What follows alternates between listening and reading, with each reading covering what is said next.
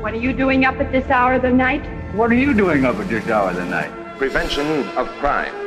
Every hour of the day and night. Movie. Break! Is the team that protects your property and you. Herzlich willkommen zum Movie Break Podcast. Heute Episode 5 oder 6 aus Cannes. Ich habe die Übersicht verloren. Weißt du das, Lieder?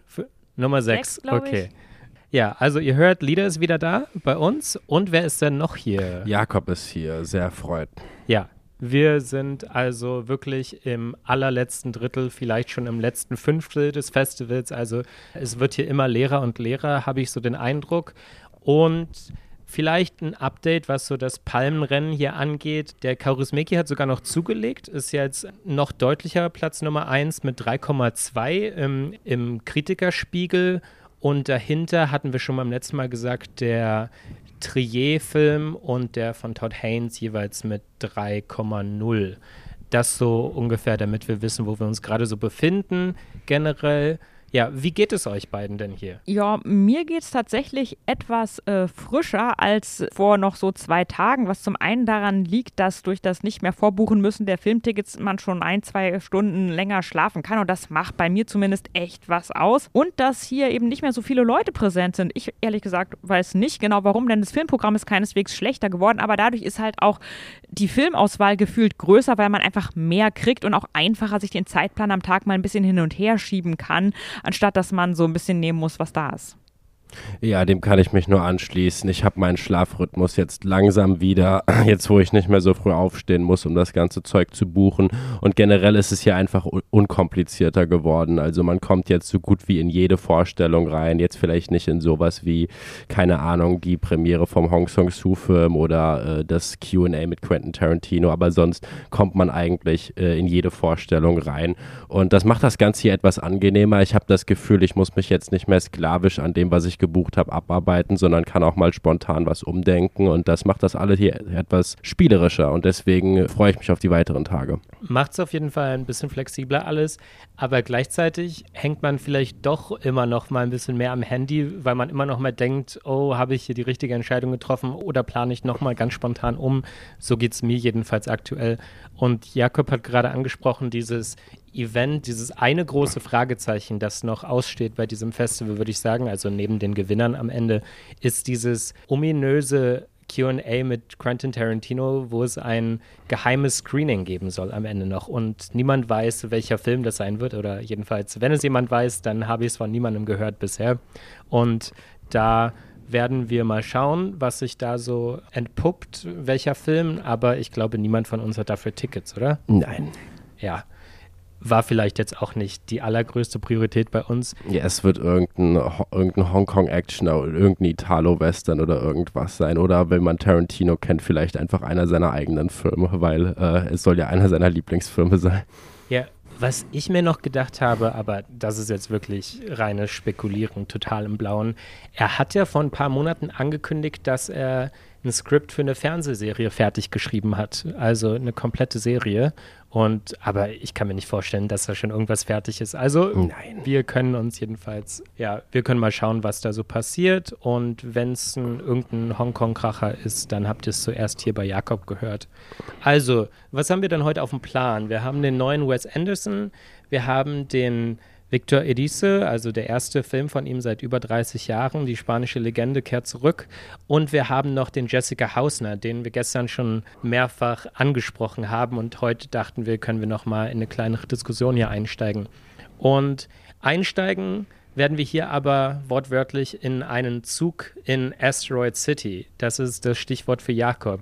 Stell uns doch mal den neuen Wes Anderson vor. Ja gut, äh, muss man den neuen Wes Anderson überhaupt äh, vorstellen, weil ich glaube, alle Leute wissen genau, was sie erwartet. Sie erwartet Pastellfetisch, sie erwartet minutiöses, symmetrisches Szenenbildfetisch, es erwartet sie ein Star-Ensemble, ähm, äh, mega trockene Line-Deliveries, es erwartet sie wieder ein Camera-Pan nach dem anderen und es erwartet sie auch wieder mehrere Erzählebenen. Auf der ersten Ebene haben wir Brian Cranston als den Host einer Fernsehserie, der uns von Conrad Earp, gespielt von Edward Norton, erzählt. Dieser hat ein Stück geschrieben, besagtes Asteroid City, das von Adrian Brody als Regisseur eingeführt wird, nicht eingeführt, inszeniert wurde.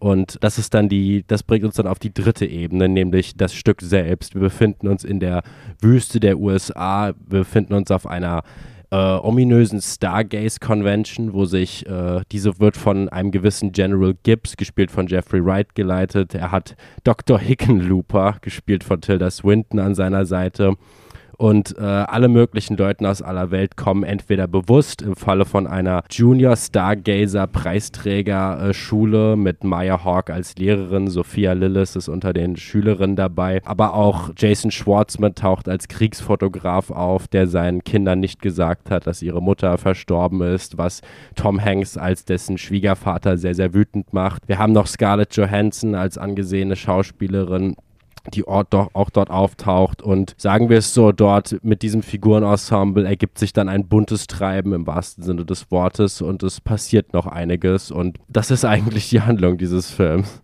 Ja, mir ging es da so, ich weiß nicht, ob du den auch gesehen hast, Lieder. Es gab hier zu Beginn des Festivals diese, dieses Classic Screening vom Jacques Rivette-Film L'amour fou. Und es gibt da diese eine Szene, als die Protagonistin so eine Matroschka-Puppe hat. Und in dieser Matroschka-Puppe, man kennt das, kommt eine andere und es kommt wieder eine neue, eine kleinere und eine kleinere und eine kleinere. Und man denkt am Ende irgendwann, jetzt haben wir doch wirklich mal die letzte Figur äh, hier gesehen. Und dann gibt es in dieser ganz kleinen Matroschka-Puppe Puppe noch eine Figur und es gibt noch eine Figur. Und daran muss ich so ein bisschen denken, in dieser Verschachtelung, die Jakob hier schon angesprochen hat. Wie ist es dir damit ergangen, Lieder? Das ist ein sehr schönes Bild und das, was mir da auch bei einfällt, ist, dass die Matroschkas natürlich alle gleich aussehen. Und das ist dieses Ding bei Anderson. Wer jetzt einen Anderson-Film guckt, denkt sich vielleicht erstmal, ach, wie hübsch. Und wenn man dann aber fünf oder sechs oder sieben gesehen hat, dann merkt man, das ist immer das Gleiche. Und das akkumuliert sich. Es sind die gleichen Figuren gespielt von den gleichen Schauspielern in gleichen Szenarien, die fast gleiche äh, Dialoge sprechen und wir haben auch die gleichen Witze. Und beim dritten Mal ist es einfach nicht mehr komisch. Und was mir aufgefallen ist, dass Anderson über die Jahre keineswegs irgendwie moderner oder toleranter geworden ist, mal abgesehen davon, dass er sich ja stilistisch kein Stück weiterentwickelt. Die Hommage bei ihm gilt nur noch eigentlich ihm selbst und da liegt auch so ein unangenehmer Konservativismus unten mit drin. Dieser Konservativismus, wie drückt sich der für dich aus? Also zum Beispiel sind seine Filme ultra weiße Welten. Früher waren sie noch weißer, jetzt hat er manchmal so ein, so ein, zwei People of Color dabei. Es sind ultra straighte Welten. In den letzten Filmen hat er jeweils einen token queeren Charakter dabei, aber man merkt, er hat da null Plan von. Es fühlt sich auch immer völlig verkrampft und künstlich an. Da ist kein bisschen Authentizität drin. Und da fallen dann manchmal so Dialoge. Also es gibt auch ganz wenige Frauen und die haben alle die sehr klare Funktion des Love Interest. Und auch wenn Tilda Swinton manchmal eine etwas emanzipiertere Figur spielen darf, wie hier Dr. Hickenlooper, ist das doch alles sehr eingeschränkt. Und nur mal ein Dialogbeispiel zu machen, hier die Elizabeth Taylor-mäßig gestylte Mitch, diese Schauspielerin, schminkt sich ein blaues Auge und er glaubt, dann glaubt dann eben ihr, dieser Orgi, der sich in sie verliebt, auch tatsächlich, sie wurde geschlagen und fragt dann so, was hast du getan, um das verdient zu haben? Und das wird kein bisschen irgendwie unterminiert oder kritisiert, sondern das ist die Attitude, wenn Frauen oder wenn Menschen misshandelt werden, haben sie das so verdient.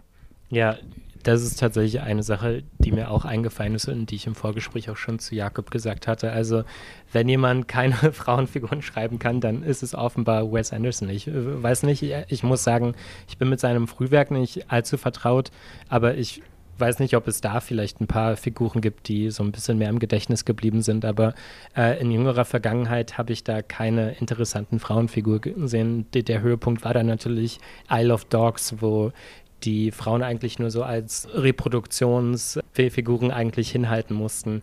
Äh, ich wollte noch sagen, weil du eben meintest, Lieder, dass das sehr klassisch vielleicht auch ist. Also da, man muss dem Wes Anderson ja zugutehalten, dass er da schon versucht, alles, was möglich ist, wirklich vor der Kamera entstehen zu lassen. Also wir haben hier nahezu keine technischen Effekte, also keine ähm, computergenerierten Effekte, sondern es wurde wirklich in der spanischen Wüste da etwas aufgebaut, so eine ganze Stadt aufgebaut, wo, wobei man da immer sagen muss, das sieht wirklich oft einfach so äh, zweidimensional aus, aber das ist ja so ein bisschen der Witz dabei, so ein bisschen die Ästhetik, so eine Art Comic-Ästhetiken, manchmal so ein bisschen.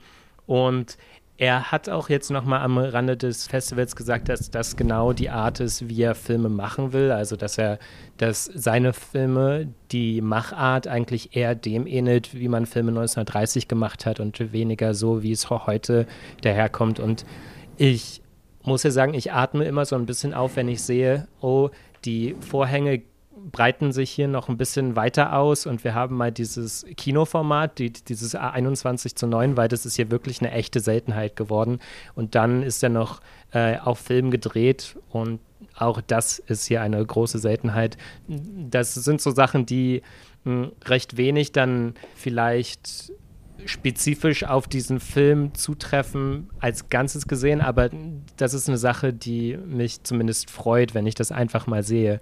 Ich muss sagen, ich kann mit diesem Film wirklich, der hat mich komplett ratlos zurückgelassen. Ich dachte ja schon, dass, oder ich hatte gehofft, dass Wes Anderson mit äh, The French Dispatch, den ich hier vor zwei Jahren gesehen habe, und der ja dann parallel, da wurde er noch in Spanien gedreht, also dieser Film hier und der wurde auch, wie Jakob, du mich vorhin noch mal dran erinnert hast, der wurde er eigentlich als der wesentlich bessere Film noch angekündigt von ihm selbst, glaube ich, oder von der Crew um ihn herum. Und ich muss sagen, während ich in French Dispatch noch zumindest so eine Art Konzept sehen konnte und ich fand, der war schon in diesen kleinen Ideen, die er hatte, relativ raffiniert und wirklich mit geistreichen Ideen bestückt. Und muss ich sagen, ich könnte euch jetzt wirklich nicht sagen, worum es hier gehen soll. Oder ich, ich bin da wirklich total ratlos und nicht auf so eine produktive Weise, dass ich dachte, damit möchte ich mich jetzt in den nächsten Tagen noch beschäftigen, sondern der ist so komplett wieder in, wie in so einem schwarzen Loch verschwunden bei mir und ich möchte an diesen Film eigentlich gar nicht mehr denken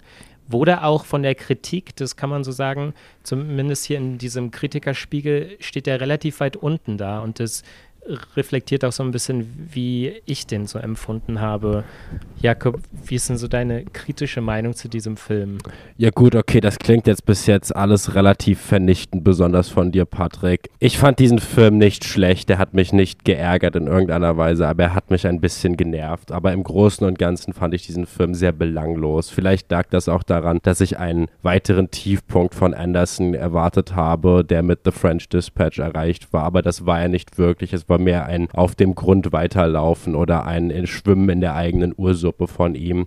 Mir geht dieses ewige Zuzwinkern zum Publikum durch die trockene Line Delivery, durch dieses, ihr wisst genau, was ihr kriegt, ähm, geht mir langsam sehr auf die Nerven. Wenn mir jemand ähm, andauernd nur zuzwinkert und nichts anderes macht, kriege ich Angst, dass die Person einen Schlaganfall kriegt. Und das ist bei diesem Film leider der Fall. Also relativ angenehm fand ich, dass es hier mal keine Handlung gab in, im klassischen Sinne. Also der ganze Film ist ja mehr so ein Rumhängen von Figuren und wir schauen, was passiert. Das finde ich immer sehr angenehm bei Filmen. Aber ich finde, für sowas braucht man eine Atmosphäre und das hat dieser Film nicht. Dieser Film hat halt die typische, den typischen Designfetisch, den Wes Anderson immer frönt und Design ist leider keine Atmosphäre in irgendeiner Weise. Es gab ein paar Szenen, die mich amüsiert hatten, aber die gehen dann doch sehr in diesem Pastellbrei unter. Also ich werde mir diesen Film ganz bestimmt nicht nochmal ansehen und ich frage mich auch manchmal, ob ich zu alt oder nicht alt genug bin für Wes Anderson, weil in dem Publikum, wo ich saß, haben die Leute, sehr, fanden ihn sehr amüsant bei Stellen, wo ich mich frage, ob ich jetzt es jetzt einfach nicht verstehe oder ob einfach das Ganze sich auf sehr niedrigem Niveau bewegt. Aber ja, ich kann diesen Film nicht wirklich empfehlen. Ja, und ich habe irgendwie das Gefühl, dass in den letzten Jahren das so eine relativ einhellige Meinung ist, dass er sich da immer weiter verliert in diesen genau. Spielereien und so weiter. Und ich finde es dann natürlich auch ein bisschen ermüdend, immer wieder in diese gleiche Kerbe reinzugehen. Mir fällt dazu ehrlich gesagt nur nichts weiter ein. Ich habe so ein bisschen das Gefühl, dass er da so ein bisschen anachronistisch ist, was ja generell nicht zu, zu verachten wäre. Also wäre, während die meisten RegisseurInnen sich dieser Tage so ein bisschen vom Postmodernismus abgewandt haben und wieder so ein bisschen mehr dazu hingehen, vielleicht klassisch zu erzählen oder äh, zumindest das Publikum zu berühren oder so, geht er hier komplett den anderen Weg und wird eigentlich auch immer kälter. Und das ist auch Ja. so eine Entwicklung, die von seinem Frühwerk vor allem ganz klar zu sehen ist, wo es noch so einen emotionalen Kern gab und so weiter. Davon ist er jetzt komplett weg und ist rein auf so einer stilistischen Ebene so ein bisschen verhaftet. Und das finde ich bisschen schade. Ja, es ist wirklich sehr, sehr schade, weil vor allem, wenn ich an die Wes Anderson-Filme äh, von früher denke, mit denen ich auch teilweise aufgewachsen bin und die ich früher ganz toll fand, dann denke ich vor allem an Figuren. Ich denke an Max Fisher aus Rushmore, ich denke an Royal Tenenbaum aus den Royal Tenenbaums. Es ging vor allem in den Wes Anderson-Filmen früher auch mal um Figurenentwicklungen und Charakterzeichnungen und das ist alles hier nicht mehr vorhanden. Das ist alles nur noch ein reines Protzen und Prahlen mit guckt mal, wen ich alles an Bord gekriegt habe und guckt mal, wie toll die Farben aussehen und guckt euch mal all das Geld an, mit dem ich das hier inszeniert habe. Also ich finde, er wird immer unsympathischer. Jetzt hoffen wir einfach nur, dass Wes Anderson nicht so endet wie Woody Allen, denn da war Mhm. auch so ein bisschen dieses Syndrom. Er hatte mal ein paar tolle Filme und dann sprangen ihm alle Schauspieler und Schauspielerinnen immer hinterher und irgendwann ging es bergab und Woody Allen drehte auch immer nur noch mehr oder weniger den gleichen Film nach einem bestimmten Schema, das sich nie weiterentwickelte. Und der ist ein furchtbarer Mensch, aber das muss ja bei Anderson hoffentlich nicht so werden. Ja, also wir sehen, wir sind alle drei nicht so begeistert vom Wes Anderson und ich glaube, diese Sache, die wir noch angesprochen hatten mit den SchauspielerInnen um ihn herum, er hat ja auch in so einer Pressekonferenz oder in, im Interview gesagt, dass er sich dieser Tage, also die, dieser Tage sind es besonders die SchauspielerInnen, die ihn dazu an, animieren, am Set neue Dinge auszuprobieren und so weiter. Und ich glaube, vielleicht liegt darin echt die Krux auch so ein bisschen, dass er wie- welche Schauspielerin, ne? Es ist so.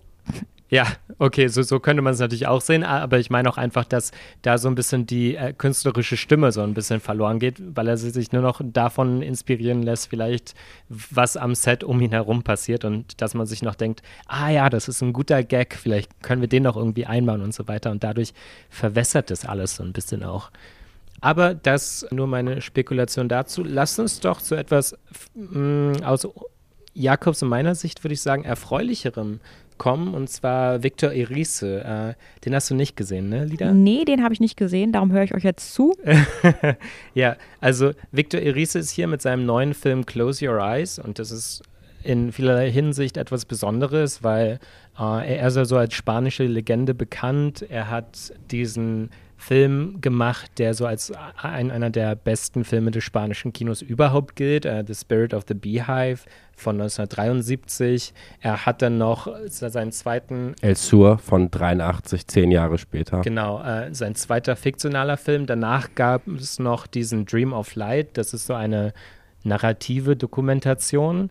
Und er hat in der Zwischenzeit noch immer mal wieder mit großen äh, Stimmen des Arthauses so Projekte gemacht. Mit, Omnibusfilme meistens. ja, und äh, dieses Interview, dieses lange Gespräch mit Abbas Kiarostami und er hat so eine Zusammenarbeiten gehabt mit Kauris Meki und mit äh, Pedro Costa und mit Manuel de Oliveira. Also ähm, ist ein unumtriebiger Typ, aber hat eben wirklich lange auf sich warten lassen mit seinem neuen Film.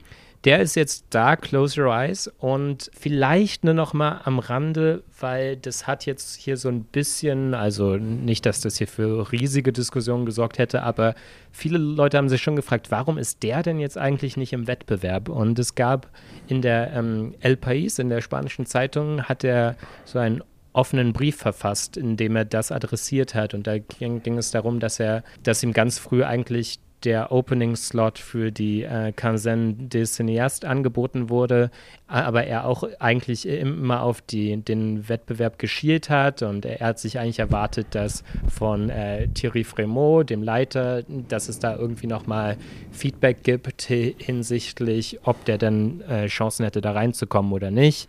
Und letztendlich ist er in der Premiere gelandet, in der in so einer der größeren Nebensektionen hier, besonders für große äh, Namen hier eigentlich. Und er war davon eigentlich, er hat es auch nur seinem Brief zufolge aus der Presse erfahren, also nicht von äh, den Verantwortlichen hier direkt. Und das hat jetzt hier noch so ein bisschen für Diskussionsstoff gesorgt. Nur, dass wir das so ein bisschen hier drin haben in unserer Episode. Aber Jakob, sag uns doch mal vielleicht grob, worum geht es denn hier in diesem Film? Es geht um die Liebe zum Kino, es geht um die Liebe zum Leben, es geht um Erinnerung, es geht um einen Regisseur, einen alternden Regisseur, der nach Jahren ähm, seinen verschollenen Schauspieler wiederfinden will. Der ist damals am Set seines Filmes The Farewell Gaze hieß der Film, glaube ich, den er gedreht hat, ist er einfach verschwunden, also von einer Minute auf die anderen und danach nie wieder aufgetaucht. Und nun begibt er sich auf einen Roadtrip down Memory Lane und äh, möchte ihn wiederfinden nach vielen Jahren. Und das ist eigentlich in dem Sinne die Handlung. Und mehr Handlung braucht dieser Film nicht, denn es ist so eine Art Mischung aus existenziellem Senieren und Schnitzeljagd und alles ist sehr, sehr schön gemacht. Ja, schön gemacht vielleicht auch Stichwort, weil so beginnt ja der Film, ne? Also der beginnt mit wunderschönem, äh, einem wunderschönen Bild und ich werde mich jetzt nicht wieder in die Nesseln setzen und sagen, oh, das ist auf jeden Fall auf Film gedreht, aber das sah schon arg nach Film aus. Zumindest bemüht man diese Ästhetik. Und das ist so ein Film in, im Film.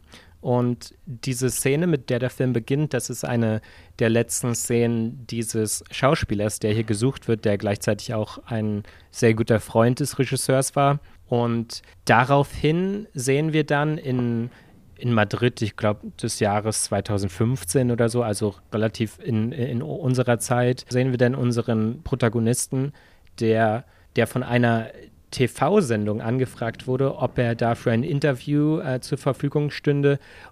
Und das ist so eine TV-Sendung, wo es darum geht, äh, um, um unaufgeklärte Fälle, auf, um, um verschollene Menschen und so weiter, um große Mysterien, um bekanntere Personen und so weiter. Und er soll da eben aussagen, was da eigentlich passiert ist mit seinem guten Freund, wo er hin verschwunden ist. Niemand weiß wirklich etwas darüber. Und dann, ja, das funktioniert eigentlich wie so eine Art Rahmen dieser, diese Filmszene, dieser Film im Film. Und das ist bildet dann auch so einen großen Kontrast, weil von Victor Erice hätte man alles erwartet, aber nicht einen Film, der in so klar digitalem Bild daherkommt, womit man wirklich sich hier stark abgrenzen möchte zwischen der filminhärenten Realität und dem Film innerhalb des Filmes. Ja, also das hatte mich auch sehr, sehr überrascht. Also, äh, und später gehen wir dann ja auch, oder relativ früh gehen wir dann ja auch in eine vermisst Fernsehsendung und so ein bisschen den Stil haben diese Bilder. Für mich hat dieser Stil dann aber äh, relativ gut funktioniert, weil er eine unfassbare Klarheit hat und weil es vor allem, wenn dieser Film jetzt total überinszeniert geworden wäre, wäre er noch mehr in den Pathos wahrscheinlich gedriftet. Ich persönlich, mich hatte dieser Film besonders überrascht, weil ich keine Liebeserklärungen an das Kino mehr sehen kann. Also später spätestens seit Spielbergs The Fableman ist dieses Thema für mich durch. Allerspätestens. Allerspätestens seit da. Ähm, aber nichtsdestotrotz ist es ein Film, der ganz viel zelebriert. Ein Film, der es zelebriert. Es klingt so kitschig, wenn man das sagt, aber es ist ein Film, der zelebriert, abends mit Freunden zu sitzen und Gitarre zu spielen aus, aus einem alten Buddy Holly Film war das, also My Pony, My Rifle and Me ist der Song. Geht darum, verschlafen im Bus aufzuwachen und den Sonnenuntergang zu sehen. Es geht darum, äh, im Antiquariat ein Buch zu entdecken und in diesem Buch eine Widmung an jemanden zu finden. Also vielleicht bin ich einfach zu leicht zu haben für sowas, aber mich hat dieser Film wirklich sehr, sehr berührt.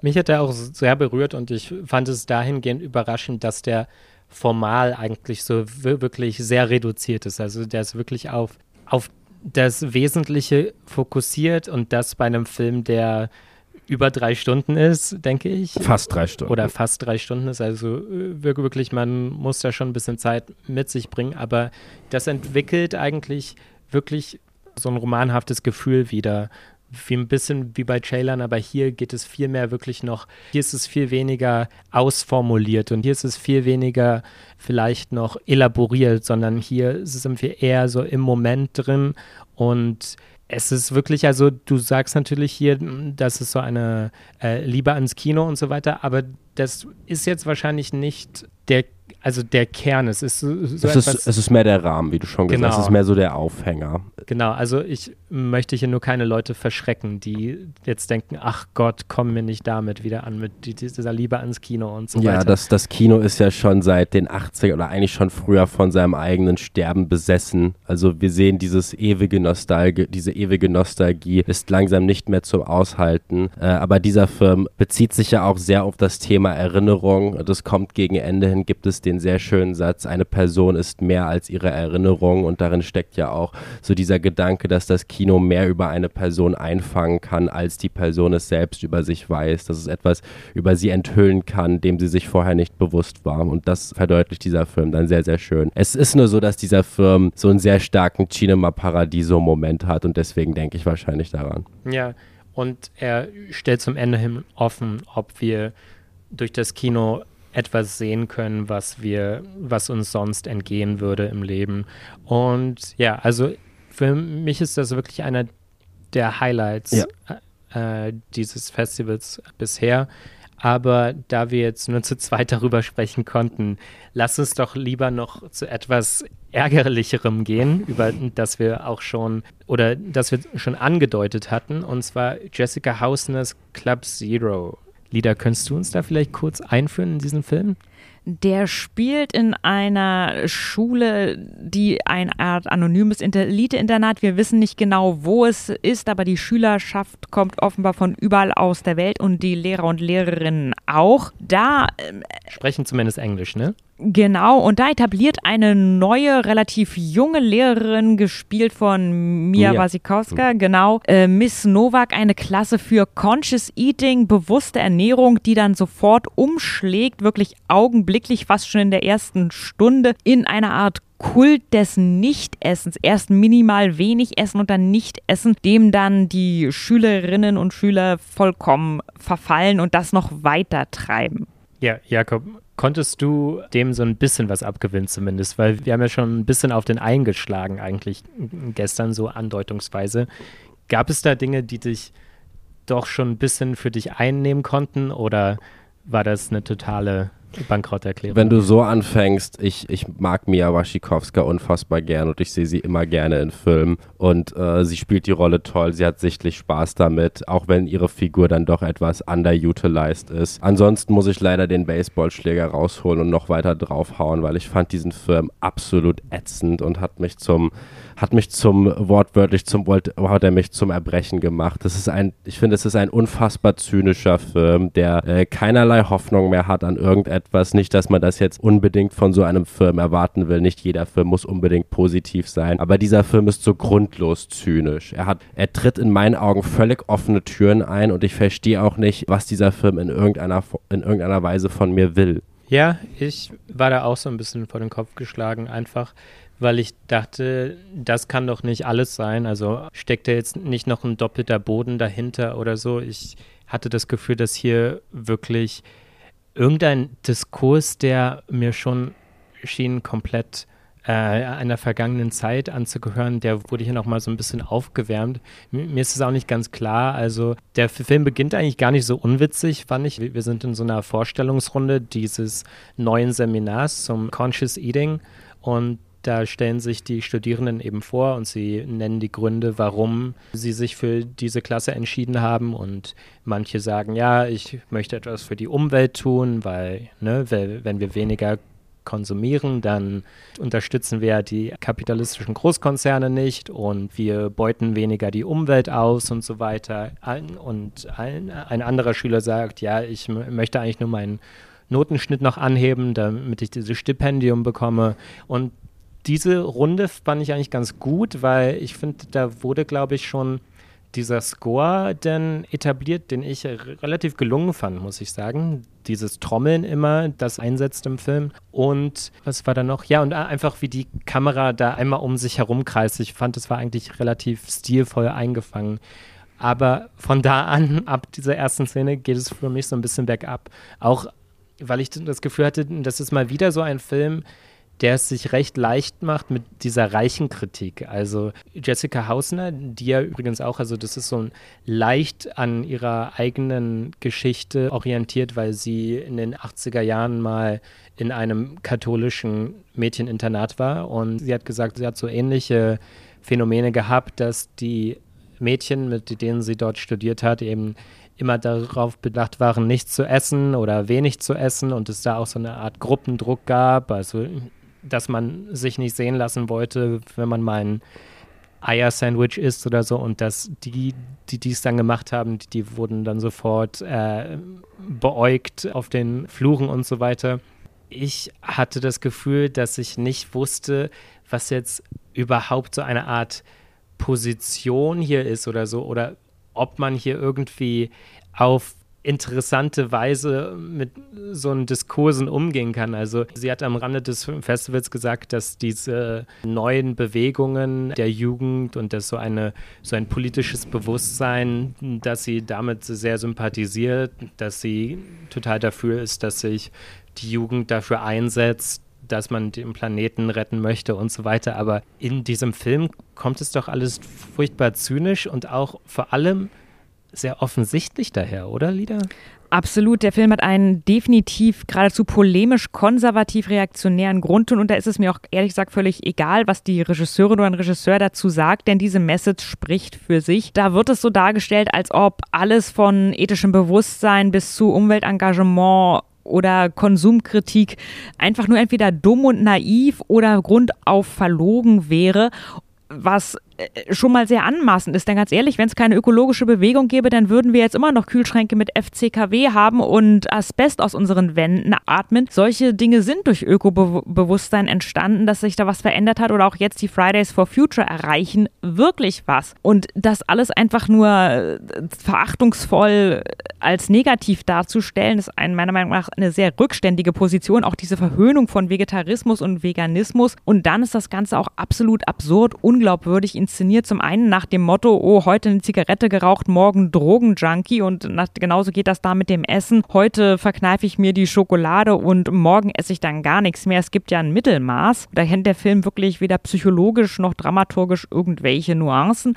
Und dann ist es eben doch alles schon leicht optisch einfach lächerlich unglaubwürdig dadurch, dass da Leute als krass dünn und abgemagert beschrieben werden, die aber ein ganz normales Gewicht haben oder wie Mia Wasikowska eher doch nicht dick, aber ich sag jetzt mal, doch gut im Futter sind. Also wenn diese Frau wirklich so wenig essen würde, wie es der Charakter da im Film sein soll, dann würde ja ihre Theorie stimmen. Und so ist das Groteske, dass der Film visuell bestätigt, was er eigentlich äh, dramaturgisch verneinen möchte. Nämlich, dass man nichts essen kann und trotzdem normal, gesund und fit sein. Ja, ich würde jetzt noch dazu sagen, äh, für mich funktioniert der Film auch auf einer äh, ganz, ganz simplen Weise einfach nicht, weil am Anfang kriegen wir ja sogar noch so eine Trigger Warning. Achtung, dieser Film enthält Szenen von Bulimie, was weiß ich, was da stand. Und äh, der Film tut so, als sei er so besonders gefährlich, aber ähm, äh, gefährlich wäre ja, wenn wir als Publikum mitverführt werden würden in diesen Kult. Und das werden wir halt nicht, sondern wir sind der Optik entsprechend total distanziert davon in, diesen Pastell, in diesem Pastell-Look.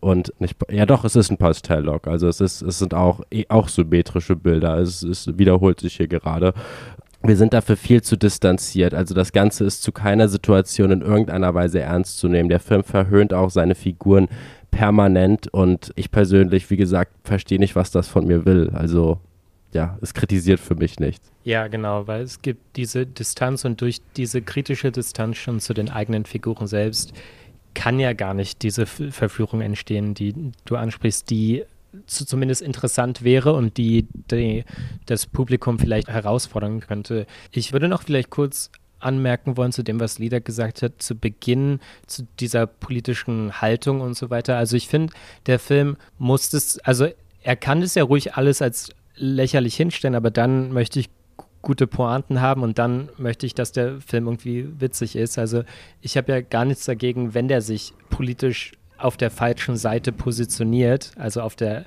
sogenannten falschen Seite, wenn er denn wenigstens irgendwie äh, irgendwie zur Diskussion anregen würde oder wenn er witzig wäre. Aber das geht ihm auch ein bisschen abhanden. Also ich finde, der Film ist überhaupt nicht witzig. Es gibt so einen eine kleine Schocker-Szene, über die ein paar Leute hier gesprochen haben. Ich glaube, haben wir die schon erwähnt im Podcast? Wir können sie ruhig nochmal erwähnen, nämlich, dass da jemand sein eigenes Erbrochenes ist.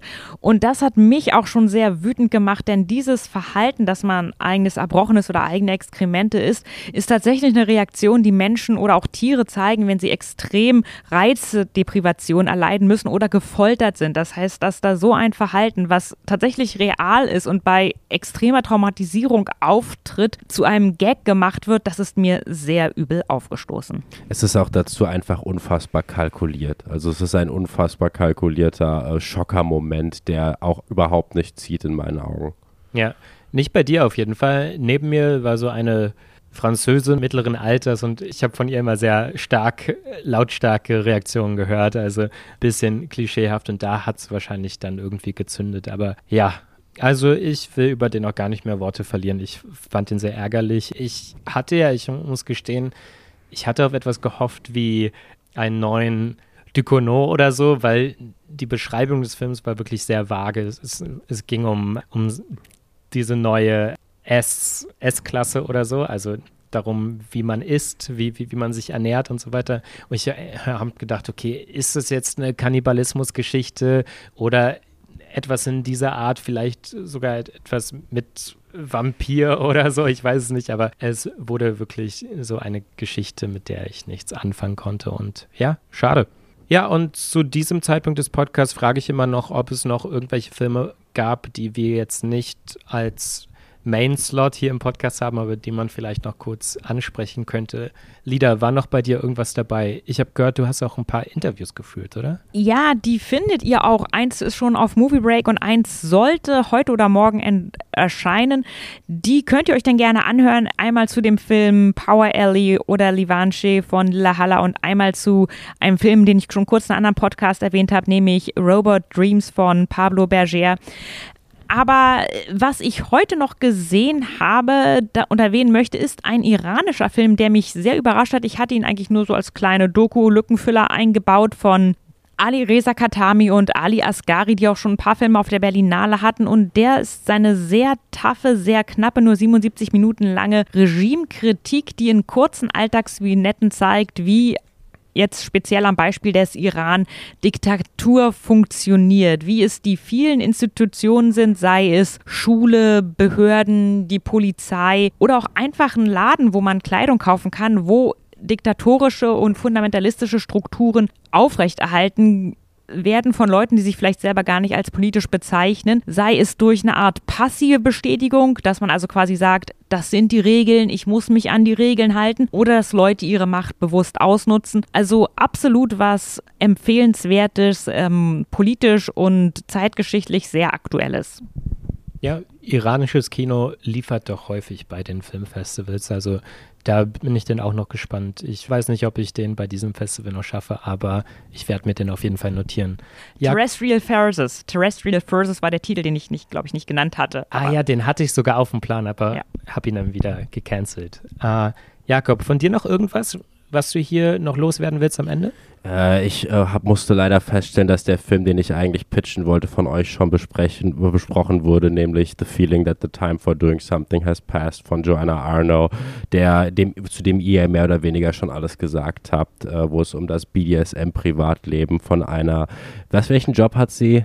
Ähm, sie ist irgendwie Outsourcerin in irgendeiner total anonymen Company, aber ich fand ja, diesen Agentur oder so. Ja, also Medienagentur. Wunderschönes, wunderschönes No-Budget-Filmmaking und wahnsinnig amüsant. Ist so ein bisschen dieses Post-Mumblecore, was wir hier betreten. Also äh, alles, was jetzt Post-Noah Baumbach und Alex Ross Perry ist. Ja, hat mir sehr gefallen. Super. Und damit verabschieden wir uns heute jetzt. Ich weiß nicht, wir versuchen noch ein, vielleicht zwei Podcasts zu machen, dieses Festival. Wir werden auf jeden Fall am Ende nochmal so, ein, so einen abschließenden Podcast machen, in dem wir vielleicht äh, nochmal so, so ein bisschen Fazit ziehen, wie uns das Festival insgesamt so zugesagt hat. Ich weiß nicht, ob wir davor noch eine schaffen, aber wir werden das sehen und ihr werdet das dann auch mitbekommen. Und ich möchte mich jetzt noch bedanken bei euch schon mal heute und bis bald. Ciao. Macht's gut.